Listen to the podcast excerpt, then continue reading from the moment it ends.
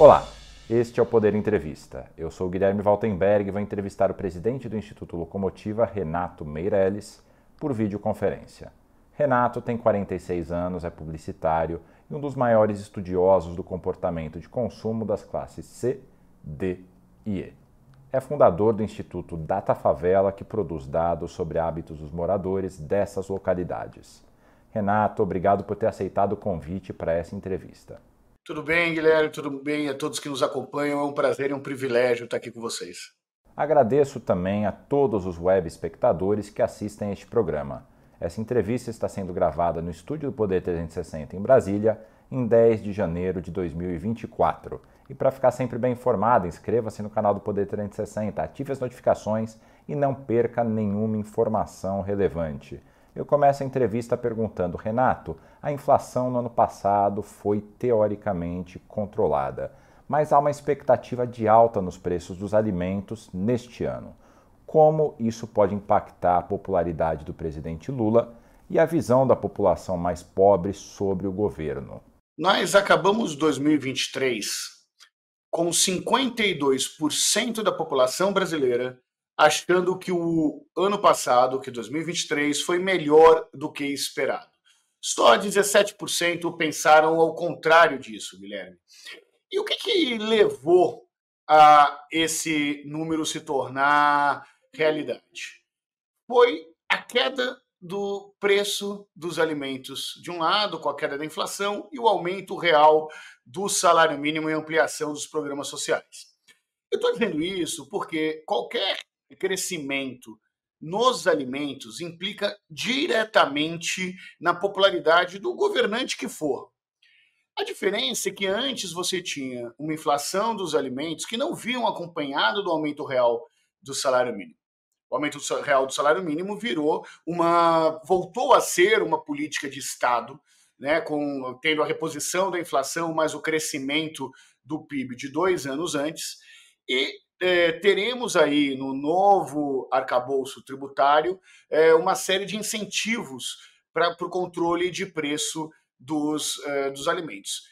Eu estou dizendo isso porque, se sair do controle o crescimento é, é, do, dos preços dos produtos da cesta básica, em especial os produtos alimentares mais básicos, nós estamos falando do arroz, do feijão, da carne, do frango, é, obviamente, isso irá interferir na popularidade do governo, em especial dos eleitores mais pobres, com, com menos dinheiro. Mas dificilmente, em ano de eleição, não existirá uma política pública pensada para o controle da, da inflação dos alimentos e para a manutenção do poder de compra do salário mínimo. O presidente Lula busca o chamado Feel Good Factor e apesar de alguns dados aparentemente positivos em 2023, como você elencou alguns deles, a aprovação do presidente caiu no fim do ano. Segundo o Poder Data, caiu de 52% para 46% ao longo do ano de 2023. Como é que você interpreta essa queda, ainda que pequena, da popularidade do presidente? Nós temos aí uma série de eh, altos e baixos que vem diretamente da polarização que acontece na política nacional. Nós tivemos em, em, em, alguns momentos aí durante o ano é, denúncias graves contra o ex-presidente Jair Bolsonaro e isso influenciava positivamente na avaliação é, de governo do, do presidente Lula. Tivemos também, no meio do ano, o momento de crescimento é, real do salário mínimo. Né? Nós vamos ver que o segundo crescimento do, do, do salário mínimo é, ocorreu no final aí do primeiro semestre do ano, trazendo dividendos em aprovação é, que duram três, quatro meses em geral. No final do ano, nós, o que, que nós encontramos? Uma, uh, um arrefecimento nas críticas feitas ao ex-presidente Bolsonaro e, por outro lado, o governo sem tão boas notícias para a população de menor renda. Boas notícias para o mercado financeiro, né, com, com a aprovação aí é, de uma série de propostas econômicas é, lançadas pelo ministro Fernando Haddad, mas isso tem pouco, pouca importância na microeconomia, na economia do dia a dia, naquela economia que o consumidor brasileiro consegue sentir no supermercado. E qual o impacto, agora pensando numa política que se tornou definitiva em 2023, qual o impacto do Bolsa Família a 600 reais no comportamento da população mais pobre? Poucas coisas são tão relevantes para a economia e para a política nacional do que programas de distribuição de renda como o Bolsa Família. Eu vou dar dois exemplos, Guilherme, que, que ajudam a explicar isso na prática. O primeiro se deu no processo eleitoral é, realizado é, aí entre Lula e Bolsonaro. Nós tivemos o, a maior distribuição de verbas a partir do Auxílio Brasil que se teve na história do Brasil na véspera de uma, de uma eleição. E isso não foi suficiente para tirar a preferência que a população mais pobre, que aquelas pessoas que estão no CAD único, que recebem programas sociais, têm com relação ao presidente Lula. E por quê? Exatamente porque o candidato que criou isso no imaginário popular foi o ex e atual presidente Lula. Então, a gente fazendo pesquisa durante o processo eleitoral, perguntávamos para as pessoas, mas olha, o atual governo Bolsonaro está ampliando o, o, o, Auxílio Brasil, está colocando mais dinheiro na mão dos mais pobres, por que, que você não vai votar no Bolsonaro? E a resposta era quase sempre a mesma. Se fosse o Lula, isso seria maior. Se fosse o Lula, isso seria maior. Talvez, se o candidato uh, uh, que concorreu com Bolsonaro fosse qualquer outra pessoa, não teria uh, essas medidas do Bolsonaro seriam suficiente para levá-lo, para reconduzi-lo à presidência da República. Isso só não aconteceu porque o candidato foi o que criou o Bolsa Família, foi o atual presidente Lula. O outro exemplo que nós é, encontramos é o ciclo virtuoso que é gerado na economia, na microeconomia, que o Bolsa Família traz. Por que o círculo virtuoso? Porque esses brasileiros, essas famílias, é, essas mães de família que recebem é, esse, esse benefício, ela acaba gerando é, dinheiro dentro do bairro onde mora. Ela pode comprar comida ou cigarro, não interessa. Ela vai comprar onde? No pequeno varejo do bairro. Quem é o dono do pequeno varejo do bairro? O empreendedor da classe C e D. Que ao comprar, ao vender mais, passa a comprar mais da indústria a, comprar, a, a contratar mais vendedores para atender esse novo público. E com isso, de baixo para cima, a economia volta a crescer, o emprego volta a, a, a, ganhar importância e fazer parte da perspectiva de crescimento financeiro é, desses brasileiros de menor renda, ou seja, todos ganham é, a partir disso. É muito difícil pensar um uma retomada consistente da economia brasileira sem pensar nos programas sociais, assim como é muito difícil pensar numa, numa grande é, eleição nacional, numa eleição para presidente, sem olhar em, com lupa para onde o eleitor que recebe o Bolsa Família está migrando. O governo quer pagar um valor para estudantes de escolas públicas no ensino médio que concluam os seus estudos. Isso pode impactar positivamente na redução da evasão escolar? E mais do que isso, qual vai ser o impacto na economia? Bom, imagine o seguinte: a diferença de salário entre alguém que está uh, ah, no início do ensino médio e, que, e um, e um estudante que está no final do, do ensino médio, que tem o seu final do, do ensino médio incompleto, praticamente não existe praticamente não existe.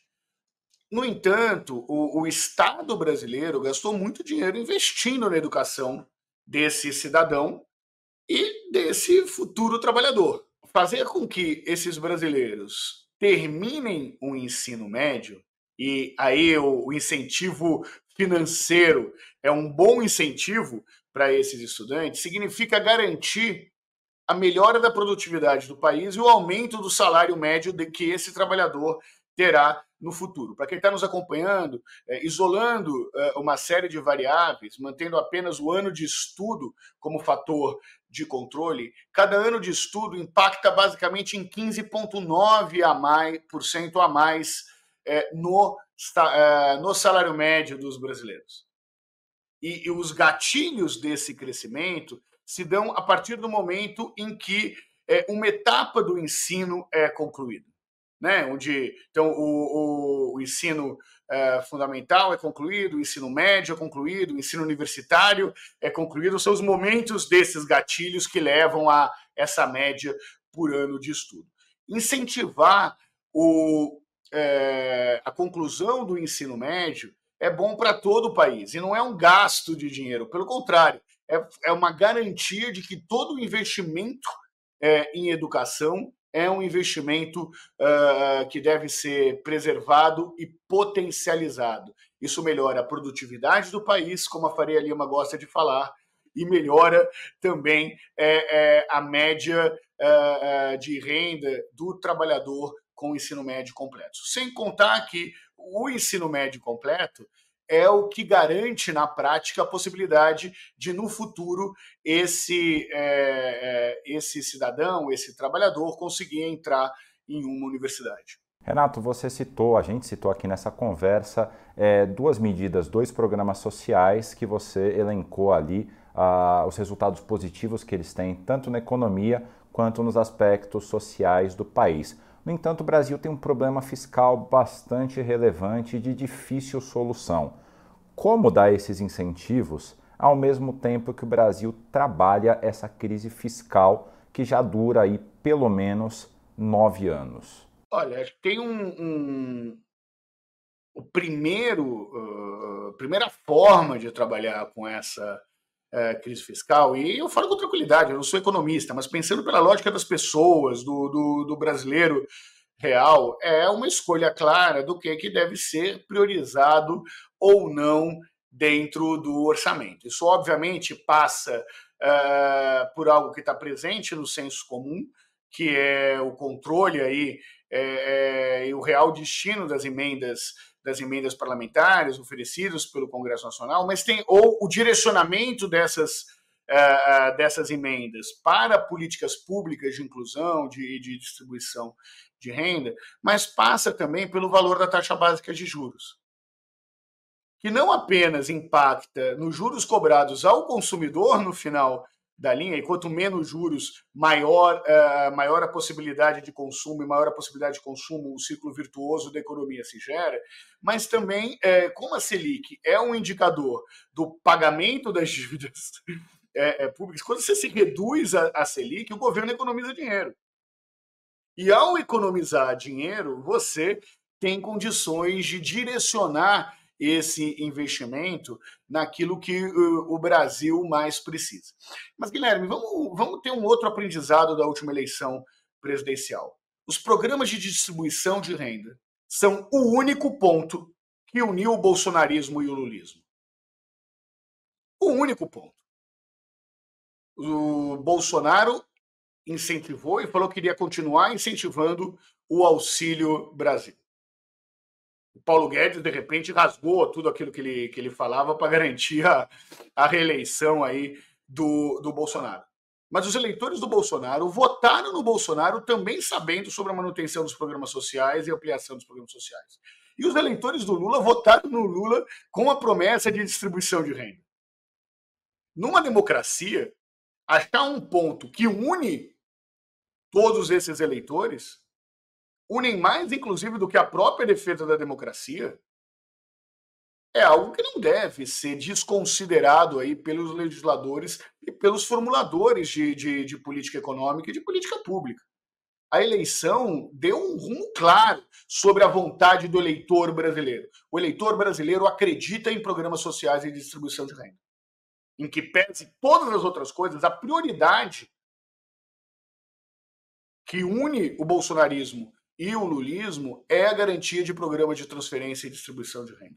Um estudo do Instituto Locomotiva mostrou que o fim do parcelado no cartão de crédito levaria a uma queda brusca no consumo do Brasil. A ideia parece ter sido abandonada, mas uma outra foi instalada que é limitar os juros dos cartões em 100% do valor inicial daquele, daquela dívida que foi contratada.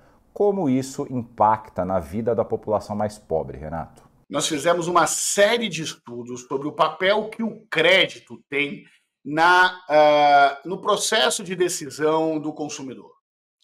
E, e tem alguns números bastante uh, relevantes. Imagina que hoje 90,8 milhões de brasileiros utilizaram o cartão de crédito parcelado sem juros no último ano. Nós estamos falando de 90,8 milhões de, uh, de brasileiros que acreditam que o parcelamento sem juros foi importante é, para isso. Isso é, um, isso é um número bastante forte, bastante, uh, uh, bastante presente e ainda mais relevante é, numa realidade onde sete em cada dez brasileiros declaram ter cartão uh, de crédito. Nós estamos falando uh, uh, de um instrumento que, para os mais ricos, é visto como um meio de pagamento e para os mais pobres é, feito, é, é visto como uma forma de conquistar capital de giro, naqueles momentos em que o dinheiro acaba e o mês não acaba. Tem um outro, tem um outro número que talvez interesse aí para quem está nos assistindo, uh, Guilherme. Nós perguntamos para os brasileiros é, o que, que, eles fariam se houvesse um contratempo. Quem está nos assistindo sabe que os contratempos existem é, a, a, todo, a todo momento. Né? O que, que existiria um contratempo de 500 reais da, é, como, por exemplo, alguém quebrou uma perna, é, teve que é, consertar o aparelho de, de televisão, ou simplesmente o AJ do bairro foi cobrar uma grana que tinha é, sido deixado é, aí de pagar. E os números são impressionantes. 34% utilizariam o cartão de crédito parcelado para pagar uma, uma despesa urgente no valor de 500 reais. Isso é um número maior do que os 23% que teriam o dinheiro disponível na conta para pagar à vista. Se eu somo o número de que usaria o cartão de crédito parcelado sem juros para é, é, o cartão de crédito é, à vista, esse número cai 46%. E por que o cartão de crédito à vista? Porque ele ganha até 40 dias para pagar. Só que muitas vezes a lógica do sistema financeiro, inclusive do sistema bancário, é tentar vender que foi o cartão de crédito o grande responsável pela inadimplência é, ocorrida no Brasil. E nós fizemos uma série de estudos que mostram que isso não é verdade. Se é verdade que o cartão de crédito lidera os, uh, uh, os meios de pagamento utilizados para o endividamento, isso não se deu pelo parcelamento de, de pelo parcelamento sem juros, isso se deu pela bola de neve financeira criada a partir do crédito rotativo, em que os bancos simplesmente fingem que não tem importância. Nós fizemos um, um, um levantamento só para quem está nos acompanhando entender o que, que significa esse dinheiro. Nós perguntamos aqui se é, é, o que que. É, nós fizemos uma comparação entre as pessoas que estão dívidas em atraso, que possuem cartão de crédito, né, é, é, e as que não possuem cartão de crédito. As pessoas que não possuem cartão de crédito têm 53% das pessoas que não possuem cartão de crédito têm dívida em aberto. Entre as pessoas que possuem cartão de crédito, esse número cai para 34%. Mas esse não é o único recorte. Vamos entrar é, de cabeça na questão levantada pelos bancos. Possuem, é, entre as pessoas que não parcelaram sem juros, ou seja, que não utilizaram a possibilidade de parcelamento sem juros, 50% têm dívidas em atrasos. Entre as pessoas que têm o cartão de crédito, mas utilizaram o parcelado sem juros, 33%. 33% estão com dívidas atrasadas. 50% entre quem não utilizou o parcelado sem juros e 33% entre as pessoas que utilizaram o, parcelado sem juros, Guilherme. Então fica é, claro que o problema do Brasil está na taxa de juros. E não sou eu que estou dizendo isso, são os varejistas, são os consumidores que estão é, é, declarando isso. Então, ao invés de controlar a taxa de juros, o sistema bancário prefere culpar o consumidor pelo total de inadimplentes, pelos mais de 60 milhões aí de inadimplentes do nosso país. O Data Favela, que você é fundador, fez uma parceria com o IBGE para contabilizar os moradores que moram nas favelas. Hoje, quantas pessoas moram em favelas no Brasil? Talvez na, na minha carreira de mais de duas décadas pesquisando o, o consumidor brasileiro, é, uma, uma das coisas que eu tenho mais orgulho foi ter sido procurado pelo IBGE, que é o mais tradicional e relevante instituto do país, que é um organismo do Estado brasileiro, para contribuir com que os recenseadores do IBGE entrassem dentro das é, é, mais de 13 mil favelas brasileiras, Guilherme. O IBGE ainda não divulgou os números oficiais da, dessa contagem populacional uh, uh, dentro das favelas, que, que, teve a contribuição do Data Favela e da Central Única das Favelas. A estimativa hoje é de, é de mais de 16 milhões de moradores de favelas do Brasil, que se formos pegar o número aí de 10 milhões de adultos, formaria o maior colégio eleitoral da população brasileira. Pensando no consumo, quanto que essa população gasta por ano? Olha que interessante. Toda vez que se pensa em favela, se pensa na pobreza da favela, nas condições reais e desiguais da favela. Imagina que durante a pandemia, enquanto a classe média estava preocupada com a ausência do álcool em gel, os moradores de favela, é, é, 46% dos moradores de favela não tinham água encanada na sua casa. Esses mesmos moradores de favela, que foram quem proporcionalmente mais doaram na pandemia, dividindo as cestas básicas que eram arrecadadas.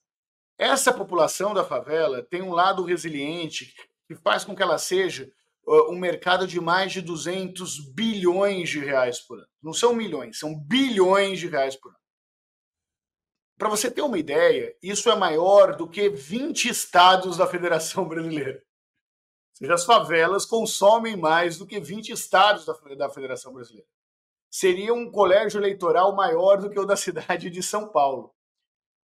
E como no, até então o consumo do Brasil estava com, com um foco muito maior no, no consumo, é, na taxação do consumo e não da renda dos brasileiros, esses moradores de favela são grandes pagadores de impostos, que proporcionalmente muitas vezes pagam mais imposto do que aqueles brasileiros que não, que não moram na favela. E, no entanto, não têm os serviços públicos sendo oferecidos. Então, toda vez eu convido para aquelas pessoas que defendem arduamente um Estado inexistente, como, como Milley defende na Argentina, a visitar uma das 13 mil favelas brasileiras, porque é lá em que o Estado mínimo existe de verdade, Guilherme. É, nas favelas brasileiras, o Estado não tem nem o monopólio da força, mesmo isso significando um território aí que movimenta mais de 200 bilhões de reais por ano.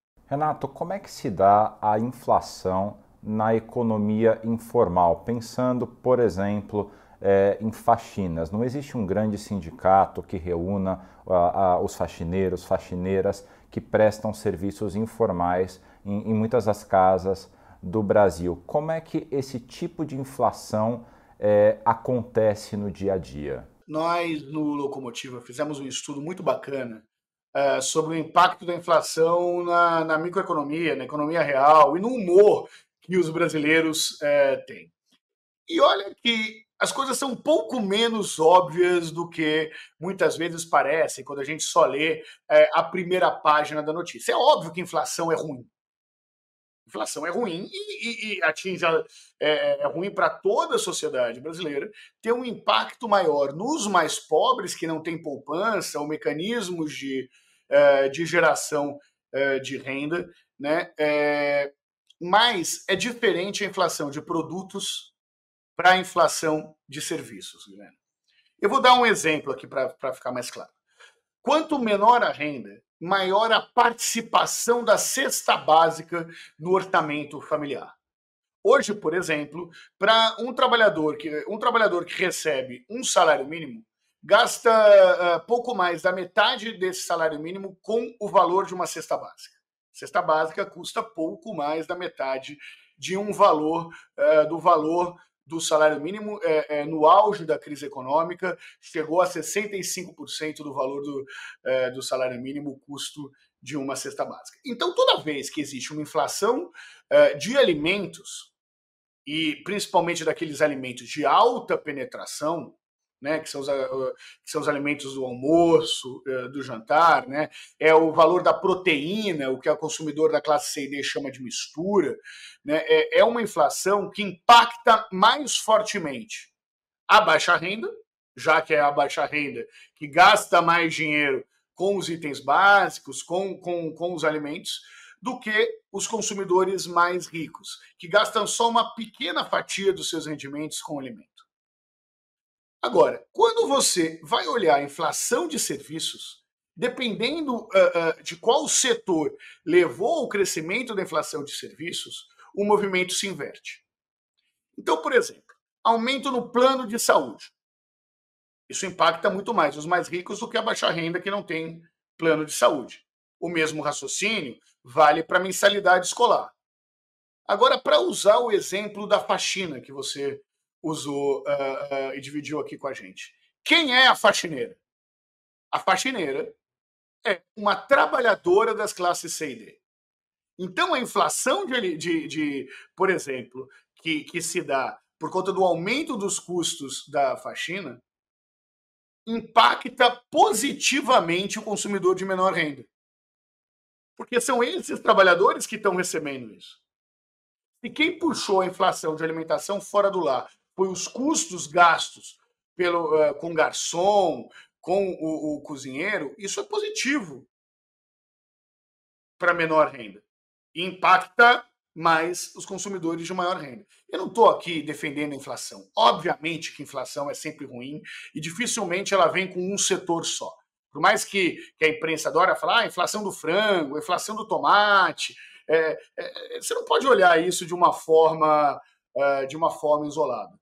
Né? Se a inflação de serviços vem dos setores que empregam o consumidor de menor renda e o que alimentou esse crescimento foi exatamente é, é, o aumento de pessoas contratadas ou um aumento de salário entre esses trabalhadores de menor renda que trabalham no setor de serviços, isso uh, traz um efeito, uh, uh, um efeito interessante para baixa renda e um efeito ruim para alta renda. Agora, de forma alguma, defender o aumento da inflação como, uh, uh, como uma política econômica uh, pode ser visto como algo correto, mas também é errado achar que no momento em que você não tem inflação de demanda, a manutenção da, da taxa de juros é importante para o crescimento contínuo da economia.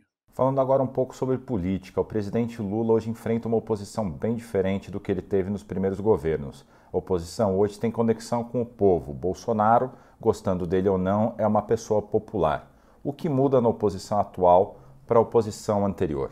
Muda muita coisa, é, seja do ponto de vista é, é, do, do, do, ponto de vista do tipo de debate político que, que é feito, esteja do ponto de vista uh, do poder de rua que o bolsonarismo uh, tem e, e, e, resgata outros momentos históricos que, que o Brasil já passou por isso. Né? Uh, não é a primeira vez na história do Brasil que nós temos uma oposição de direita com poder de mobilização. E acho que é essa grande desafio do terceiro mandato do governo Lula. Nos dois primeiros mandatos, o PT tinha o monopólio das ruas. Quem mobilizava era uh, as organizações tradicionais, os sindicatos, as entidades uh, estudantis. Hoje o PT perdeu essa, essa capacidade de mobilização. Há quem diga, inclusive, que a direita tem uma maior capacidade de mobilização uh, de rua do que a própria esquerda. E isso faz com que o presidente Lula tenha que é, é, aumentar a sua conexão com a população de menor renda e a sua capacidade é, de falar a linguagem do povo, de explicar o que está sendo feito na economia. O que acontece é que o presidente Lula, eh, eh, por conta da necessária agenda internacional que tem sido feita, e eu digo necessária, para recompor o Brasil no cenário internacional, para garantir o investimento eh, de empresas internacionais dentro do nosso país, mas ele não pode fazer isso em detrimento de uma conexão direta com o povo, com agendas diretas com o povo. Porque senão é, é, o PT não vai conseguir restabelecer é, a sua capacidade de mobilização de rua da própria classe média. Por outro lado, esse bolsonarismo aí que, que surgiu é um bolsonarismo que não é nem um pouco aberto ao diálogo. Era um luxo contar com o PSDB como oposição, onde se podia efetivamente discutir projetos é, de país. Não é à toa que o bolsonarismo fala até que o Fernando Henrique era comunista. Qualquer um que entende minimamente de ciências sociais sabe que o Fernando Henrique está longe de ser uma personalidade é, é, é, é política é, que flerta com o comunismo ou que flerta com, com o socialismo. Fernando Henrique era muito mais um, um, um liberal, né? Não estou nem falando da social-democracia, era da social-democracia ao liberalismo do que da social-democracia a um campo mais de esquerda. O bolsonarismo mudou essa régua, Guilherme.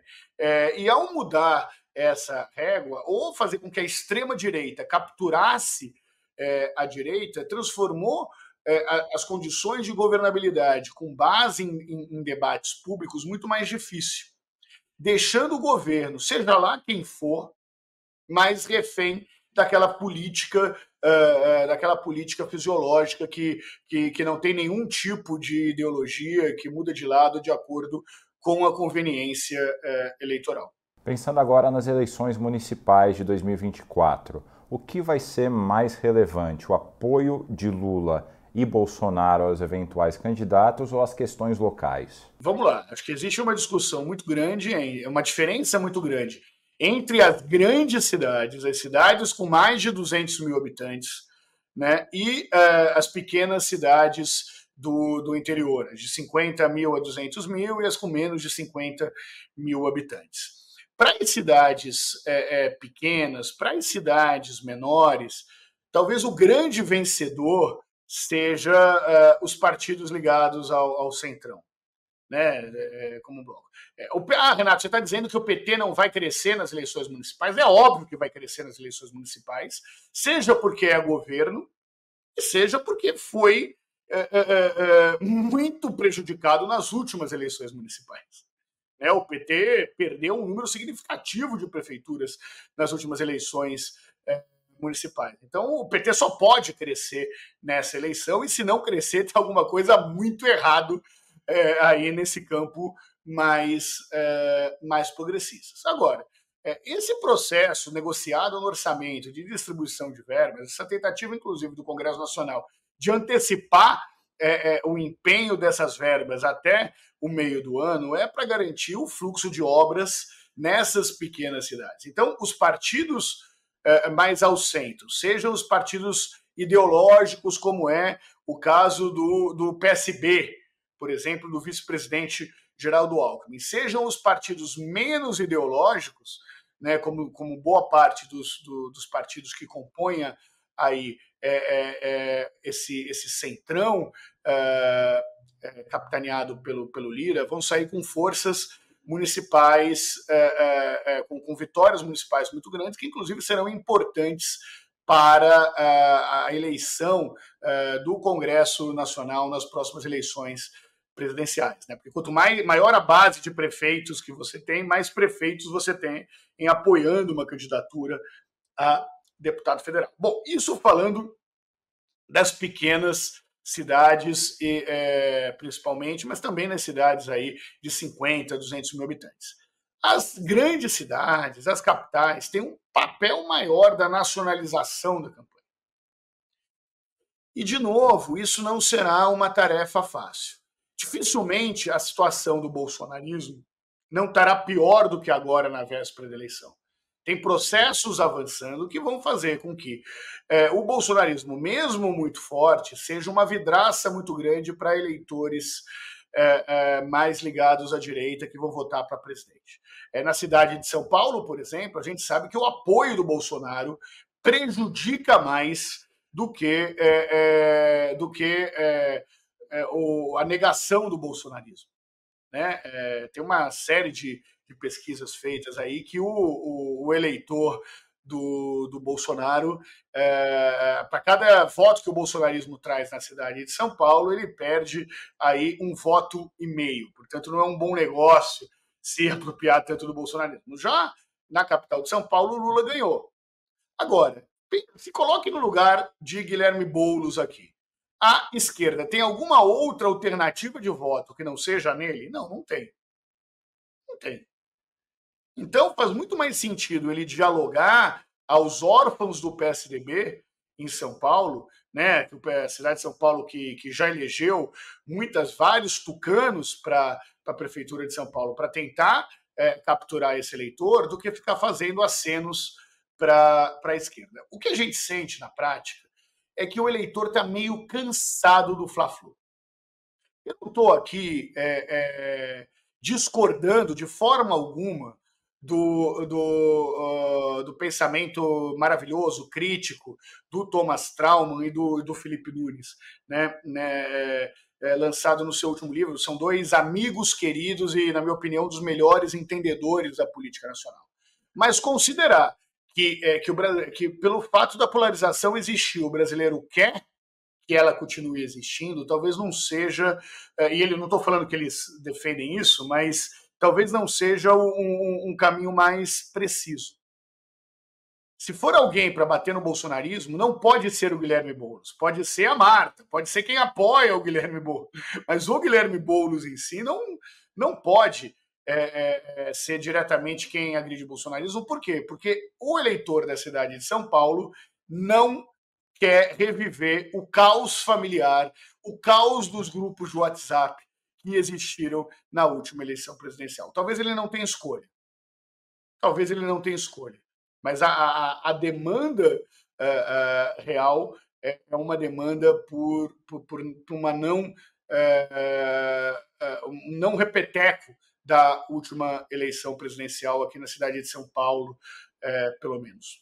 Isso abre, por exemplo, é, uma oportunidade, uma janela de oportunidade para a candidata Tabata, que não exatamente se insere nessa polarização? Que tem um desafio muito grande para a candidatura da, da Tabata, que é não apenas o conhecimento, que seria uma dimensão mais óbvia para isso, mas a necessidade de se ter uma base partidária orgânica que o PSB está longe de ter aqui na cidade de São Paulo. Então você tem uma base orgânica ligada à Câmara de Vereadores hoje, que é majoritariamente apoia o, o Ricardo Nunes, né? É, você tem a base da esquerda tradicional, é, com seus sindicatos, associações de moradores, que tradicionalmente apoiam é, a candidatura do PT ou a candidatura do Guilherme Boulos. Você tem uma possível candidatura de Salles, que, é, que ninguém sabe se vai acontecer ou não, do ex-ministro uh, uh, de Bolsonaro, que capitalizaria aí um, um eleitor uh, mais de opinião, bolsonarista mais de opinião, que tiraria votos do Nunes, mas que, por outro lado, pode tirar votos no primeiro turno, mas, por outro lado, contra Guilherme Boulos, não teria uma opção, caso vá o Nunes para o segundo turno, não teria uma, uma opção muito grande. É, e a candidatura da Tabata, que não tem nenhum dos dois coisas. Ela não tem uma base de opinião muito forte, não tem tempo de televisão muito forte, não tem uma base orgânica muito forte. E eu tenho maior respeito pelos mandatos da Tabata Amaral como deputada, tá? Eu não estou falando isso.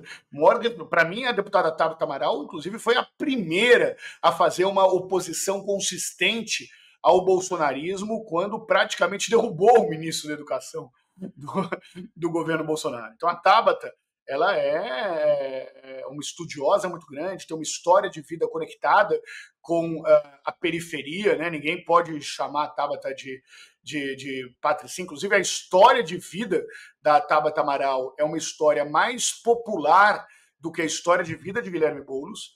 Agora, uh, ela tem um perfil muito mais Simone Tebet, né? É, é, que do que um, do que um perfil uh, que, que, de fato, uh, do Eduardo Paes no Rio de Janeiro. Por exemplo, que tem base orgânica, tem história, uh, tem história construída. Então, uh, é óbvio que numa eleição, uh, ainda mais nessa altura do campeonato, qualquer cenário é possível, não descarto absolutamente nenhum cenário, inclusive de alguém que ainda não se colocou na, na candidatura presidencial, mas a Tabata tem barreiras muito difíceis aí para superar um patamar aí de 7, 8 pontos percentuais nas pesquisas de intenção de voto. Renato, como é que as favelas entendem o Centrão? Eu vou falar algo que talvez não seja, talvez seja polêmico, para falar a verdade. A favela entende o pragmatismo como uma estratégia de sobrevivência. Para você ter o seu negócio na favela, você precisa se dar bem com o poder oficial e com o poder paralelo. Para você conseguir é, é, ter os seus direitos garantidos na favela, é, muitas vezes você pode processar o seu, o seu patrão no, no, Ministério do Trabalho, mas na hora de resolver algum conflito dentro daquele território, você sobe para o tribunal interno que existe dentro da favela. Então, do ponto de vista da necessidade de conversar com todos, a favela entende o modelo de política dado pelo Centrão. Agora, isso é diferente do que entender e concordar com o Centrão, porque ela não faz a menor ideia quem seja o Centrão. Essa discussão da divisão de forças do Congresso Nacional é uma discussão nossa. Dos pesquisadores, dos analistas políticos, do jornalismo. Nós que, inclusive, discutimos. Uh, uh, uh, eu lembro que, ao discutir dentro dessa nossa desse nosso ecossistema, Guilherme, a, a, candidatura da Simone Tebet, eu, eu falava, olha, os jornalistas querem é, uma terceira via, o mercado financeiro quer uma terceira via, mas o eleitor não quer uma terceira via. Então a gente podia fazer a tese que a gente queria, mas o eleitor não queria, a realidade se impõe para isso. É, na favela, ele não tem a menor ideia de quem é ou deixa de ser é, é, isso tido como centrão. Ele tem referências pessoais de políticos, tem muitos políticos do centrão, inclusive, que têm uma ligação muito forte com as favelas, como aqui entre os vereadores, é, eu falo de São Paulo, né? Os vereadores da cidade de São Paulo também têm uma ligação muito forte aí, independente da sua ideologia com, uh, uh, com os moradores de favela, mas ela não sabe quem é uh, efetivamente quem é o, o centrão. Agora, na, na prática cotidiana, ela entende como ninguém a necessidade de conversar com todo mundo, de buscar vantagens é, é, é, é para a sua sobrevivência, para a manutenção econômica da sua família. Agora, tem diferenças também, Guilherme. Na favela, palavra é palavra. A favela tem uma generosidade que hoje não é encontrada nem no centrão, nem na esquerda e nem na direita. Eu disse anteriormente, a favela doou mais na pandemia do que os moradores do asfalto. A frase que eu mais ouço na favela é, é, é, é que se naquela comunidade o seu vizinho tem comida, ninguém passa fome. Sendo que na classe A e B você não conhece nem o, o nome do vizinho do lado. Aquele que você encontra todo dia no elevador. Todo dia no elevador. Esse nosso mundo, muitas vezes, é tão desconectado do Brasil real que acredita que existem mais apartamentos do que casas no Brasil sendo que só 11% das moradias no Brasil são apartamentos. 89% são casas. Que menos de 30% dos brasileiros pagam aluguel. São, são realidades em números tão autoritários e que mostram a desconexão das pessoas que, que de classe média, classe média alta, que moram nas grandes cidades, com o que é o Brasil real, que eh, muitas vezes a gente é, é, é, tende a, a, a, acreditar que, que ou terceira via é possível, ou que todo o Brasil tem um conhecimento sobre os meandros de Brasília, como a classe média e a classe média alta mais escolarizada tem. Renato, você pode explicar como é feito o processo de pesquisa do Instituto Locomotiva, que é um tanto diferente daquelas outras pesquisas de opinião pública que a gente costuma acompanhar? Eu vou falar uma coisa que eu tenho certeza que é polêmica. Eu não sei se quem está nos assistindo sabe, mas as pessoas mentem. E quem está respondendo a pesquisa também mente.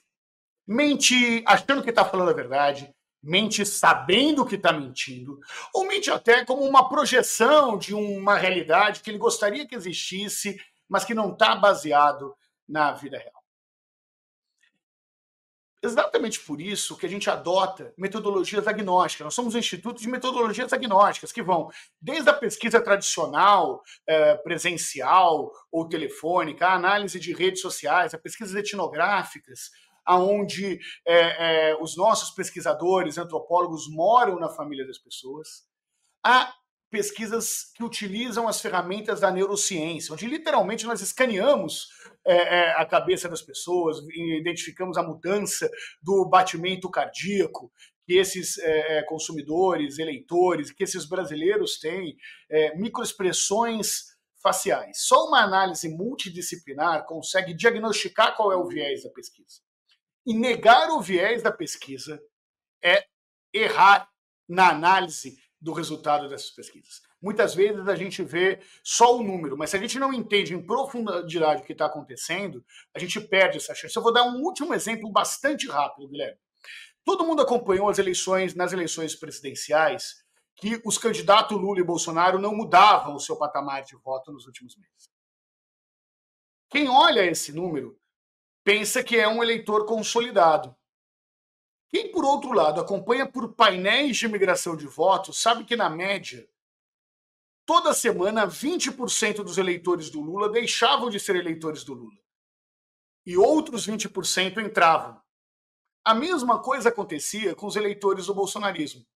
Essa hipótese só surgiu através de pesquisas etnográficas e foi comprovada através de pesquisas quantitativas ir além do óbvio, ser agnóstico do ponto de vista das metodologias, adequando a metodologia ao problema e não o problema à metodologia, talvez seja um bom caminho aí para entender no século XXI a cabeça do eleitor brasileiro. Chega ao final essa edição do Poder Entrevista. Em nome do jornal digital Poder 360, eu agradeço ao Renato Meirelles, presidente do Instituto Locomotiva. É um privilégio ter participado desse bate-papo. Muito obrigado. E eu agradeço também a todos os web espectadores que assistiram a este programa. Essa entrevista foi gravada no Estúdio Poder 360 em Brasília, em 10 de janeiro de 2024. E para ficar sempre bem informado, inscreva-se no canal do Poder 360, ative as notificações e não perca nenhuma informação relevante. Muito obrigado e até a próxima.